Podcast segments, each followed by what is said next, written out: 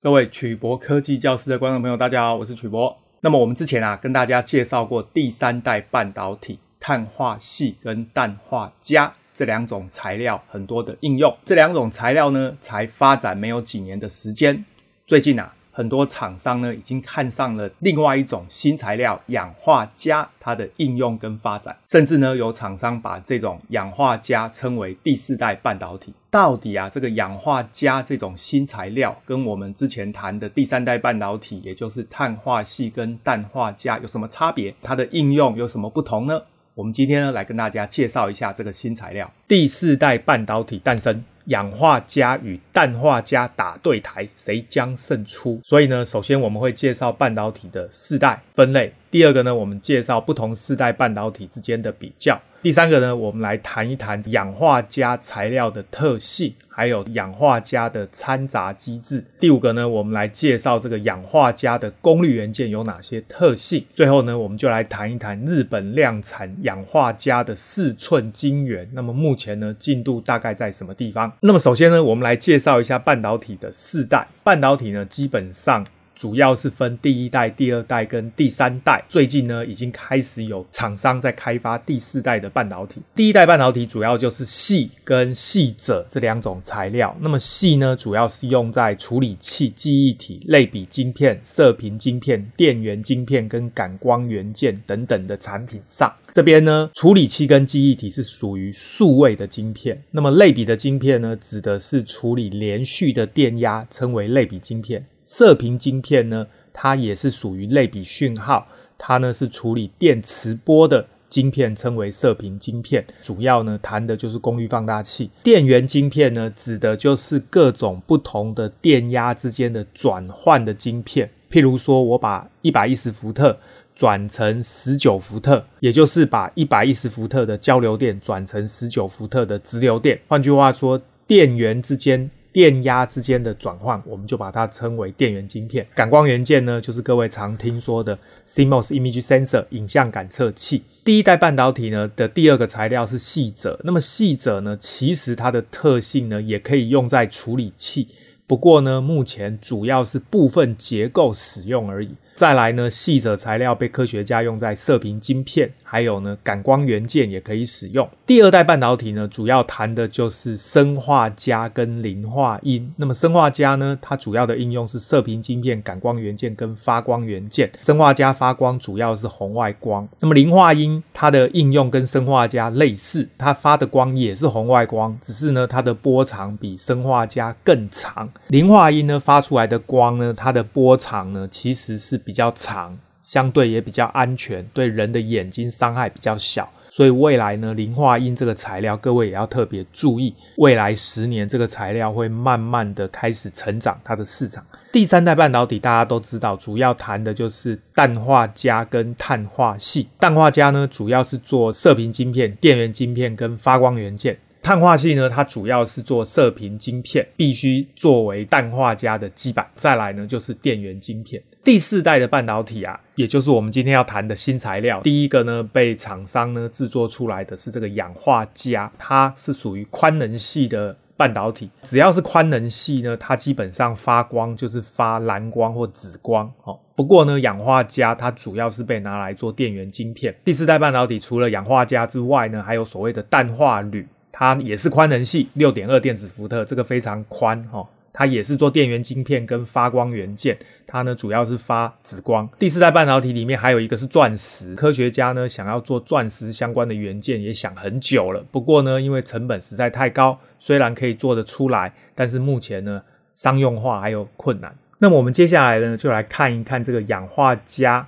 跟氮化镓半导体材料的特性，这篇文章呢主要是谈到美国的海军研究实验室针对这个氧化镓，也就是三氧化二镓材料呢，它的电子发展现状跟潜在的未来呢进行了全面的研究。那么这边提到呢，氧化镓半导体材料对高功率元件，也就是刚刚说的电源的转换这种功率元件。跟射频的特性哦，也就是电磁波处理的特性有潜在的功能。但是实际上啊，它跟不同的半导体材料比起来呢，各有优缺点。这个图呢，实际上就是针对四种最常见的半导体材料，也就是第一代的半导体系，还有第三代的半导体碳化系跟氮化镓。还有第四代的半导体氧化镓做的比较，各位看到这个五角形里面呢，最上面呢就是它的承受的这个电场强度，再来呢左边这个就是它电子的移动速度，那下面呢是它的电子饱和的漂移速度，那么右下角呢这个是它的导热性，右上角呢这一个是它的能系，各位记得能系呢主要是看它的发光的颜色。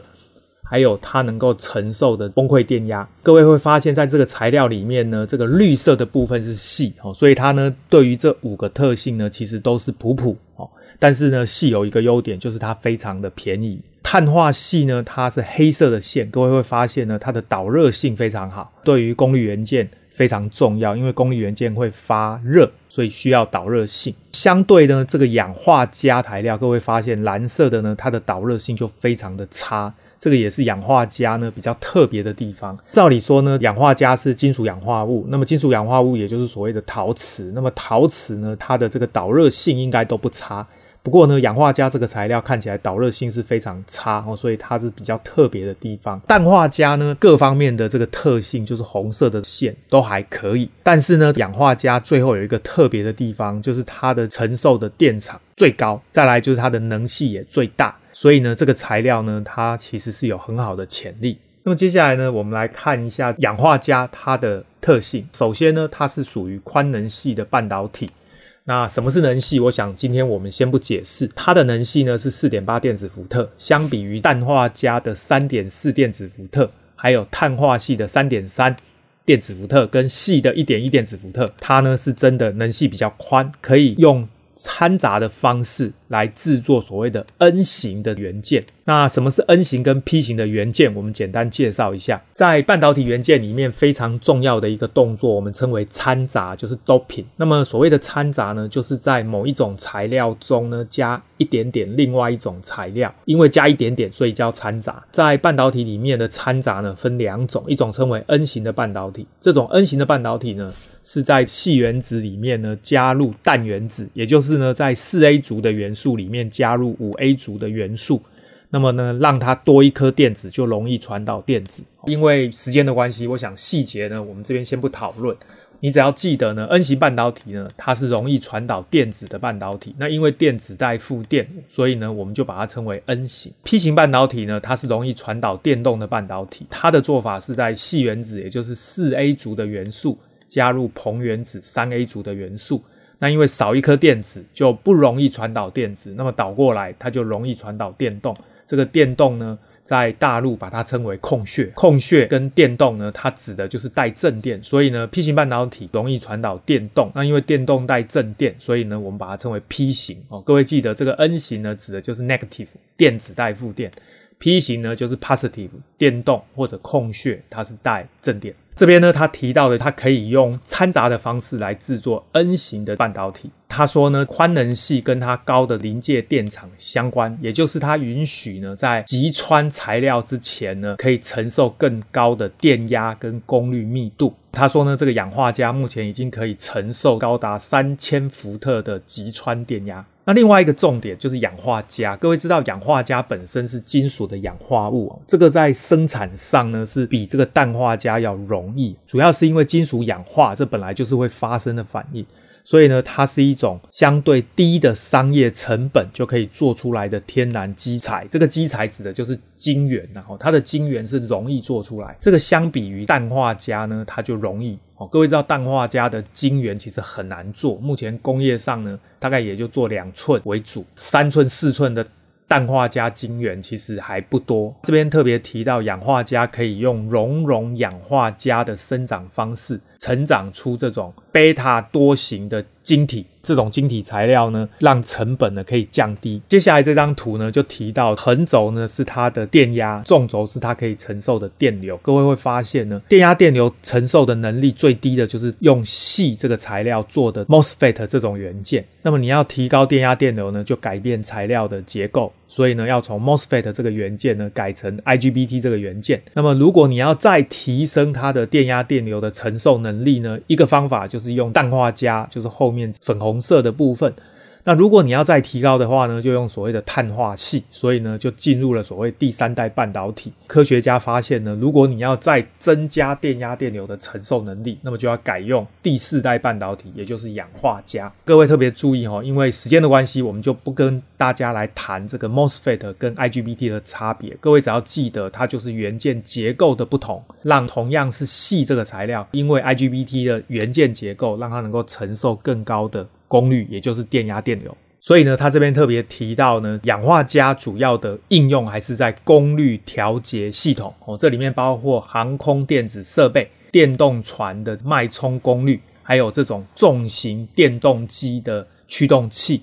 这种先进的电源管理跟控制电子设备等等哦，是它潜在的应用。这边呢，他特别谈到这个氧化镓呢，其实有一个很直接的缺点，也就是呢，在高功率密度的应用。各位记得，既然是高功率密度，它基本上呢就会产生大量的废热。这个热呢，要用传导的方式把它散掉。可是呢，氧化镓它非常低的导热率，这我们刚刚讲过。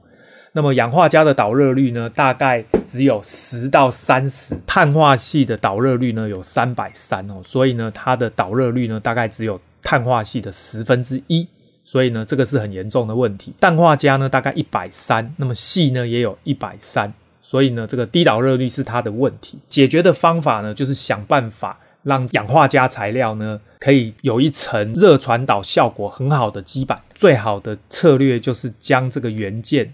转移到另外一个导热性更好的基板上，基板减薄，这是一个方法，让氧化镓越薄越好，这样导热性才会好。让另外一个导热性好的材料把热给带走，然后呢，使用风扇或液体流动，也就是气冷或水冷的方式来做主动式的冷却。下面这个图呢，左边是钻石，哦，这个是可能是天然的钻石，然后这个结构看起来。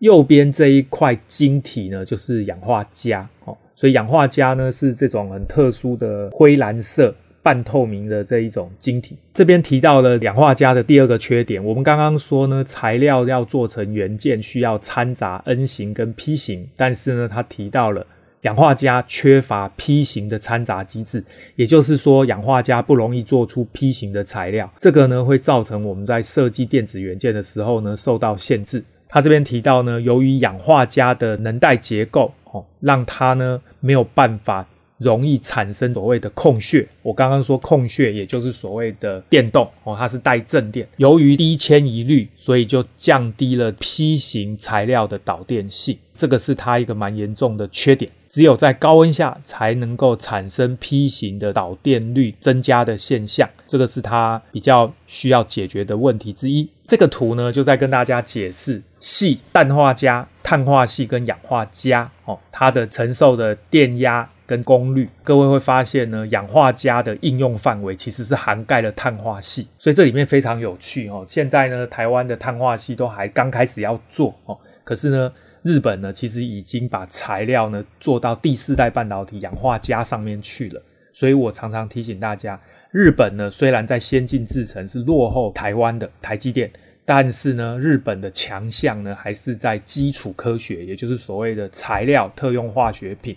跟这种半导体的先进设备，那么这边呢，他就谈到这个氧化镓可能的应用，这里面包含电动车里面的快速充电。那么我们刚刚强调功率元件就是做电压转换，所以这边就提到了数据中心里面的高压直流电跟替代能源，还有就是单独的电力系统。另外呢，提到的就是离散型的功率元件啊，这个市场其实非常大，然后每年大概一百五十到两百二十亿，这个我猜单位是人民币。或美金，他提到了从碳化矽这个材料一直到碳化器的商业化，它发展呢，其实有超过三十五年，其实算是很长一段时间了。氧化镓的发展其实也还需要时间，各位千万不要以为说氧化镓立刻就可以做出商业化的产品。其实呢，目前日本做出来的也只是晶圆材料而已。那么你要把这个晶圆材料做成一个元件，这一段呢，还有非常长的时间需要努力。这边呢，他就做出了一个大概可能的结构哦。各位发现呢，这个材料呢，基本上就是氧化镓哦，它是用这个锡去掺杂的氧化镓这个材料，大概六百五十微米左右。上面呢，用矽这个材料去掺杂氧化镓的磊晶，Epi 就是磊晶，大概二十微米。在上面呢，这个是氮化镓，这个应该算是绝缘的这个特性。最上面这个是金属的材料，这个是电极。背面呢，也需要做金属材料做电极。各位会发现呢，这个红色的部分呢，只有六百五十微米，所以呢，其实非常的薄。哦，大概只有六根头发的厚度而已。这个是它的整流器，它的电压、电流的特性图。哦，这个我们今天暂时先不解释。所以呢，刚刚那个图大概就让大家知道，氧化镓呢是可以拿来做出这样的元件。不过呢，这个还在实验室的阶段。这边呢，他特别提到呢，氧化镓可以补充碳化矽跟氮化镓不足的地方，但是呢，短时间还不会取代它们。这边呢，他提到一个重点，就是呢，其实在美国呢，他们很多的研究都是来自于国防的经费。他说呢，美国在发展碳化矽跟氮化镓的电力电子系统，早期呢也是可以追溯到军事研究基金，所以呢，很多都是因为军事上在做研究，提供经费，最后呢才把这个东西做出来。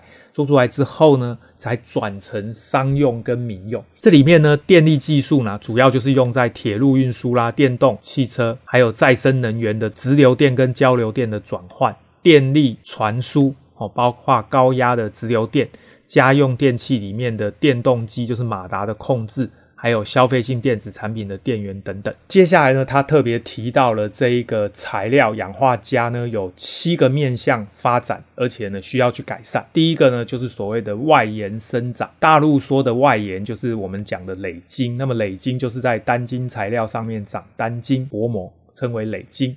第二个就是欧姆接点，欧姆接点呢，指的是半导体材料跟金属之间的接触，导电性要好。刚刚我们看这个图呢，这个地方是金属，下面是半导体，这两个接触面呢，必须是欧姆接点，这样导电性才会好。第三个特性呢，是稳定的肖特基接点，肖特基接点是另外一个接触面的特性。再来呢，是增强模式哦，这个主要就是它在做电晶体的时候，它的开关操作必须在某一个模式下面。再来就是它的动态导通电阻要低哦，这样子呢才能降低电阻，才能够增加它的元件工作效率。再来就是它的集成工艺，它意思就是说呢，你要怎么把这个氧化镓元件呢堆积做成一个半导体的元件。最后呢，就是它的因为导热性不好，所以呢必须通过被动和主动的冷却方式呢。来进行冷却。那么下面这个图呢，就是解释你怎么样让元件的散热效果能够变好。哦，它这边举的是氮化镓的例子。首先呢，你在晶圆上呢，成长这个氮化镓的元件，int 元件呢，称为高电子移动速度电晶体。做好元件之后呢，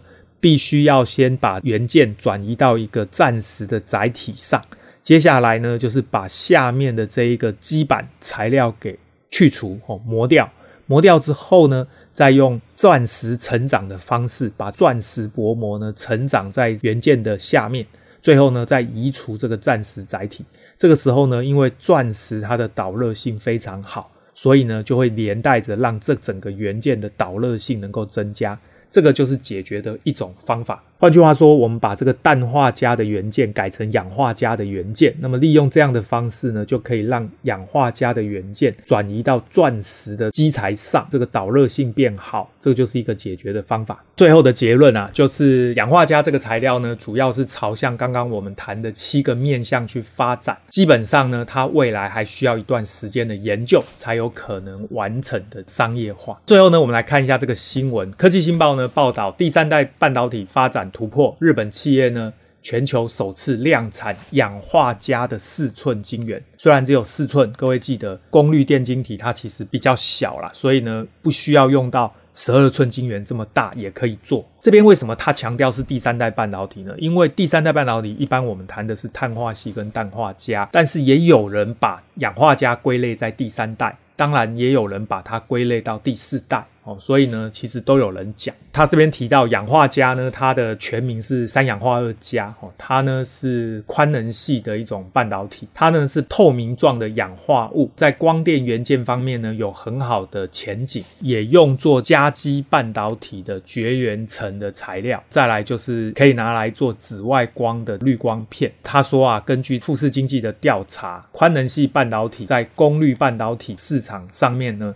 二零三零年，氧化镓的功率半导体市场规模呢，大概是新台币三百九十三亿元，比这个氮化镓的功率元件两百七十六亿元呢还要大。这边我稍微解释一下哦，氮化镓的功率元件其实呢，它比较适合用的是中低电压，也就是我们的电源供应器。那么我们之前的节目介绍过，氮化镓的功率元件。它主要是用来取代我们现在的充电器。各位知道，我们现在的充电器体积都太大，那么要缩小体积呢，就需要开关频率更高的材料。那目前氮化镓是很好的一个方案，所以未来啊，我们的充电器大大一颗，各位应该都用过，未来会缩小，是因为氮化镓。但是氧化镓呢，它的特性更适合中高的功率。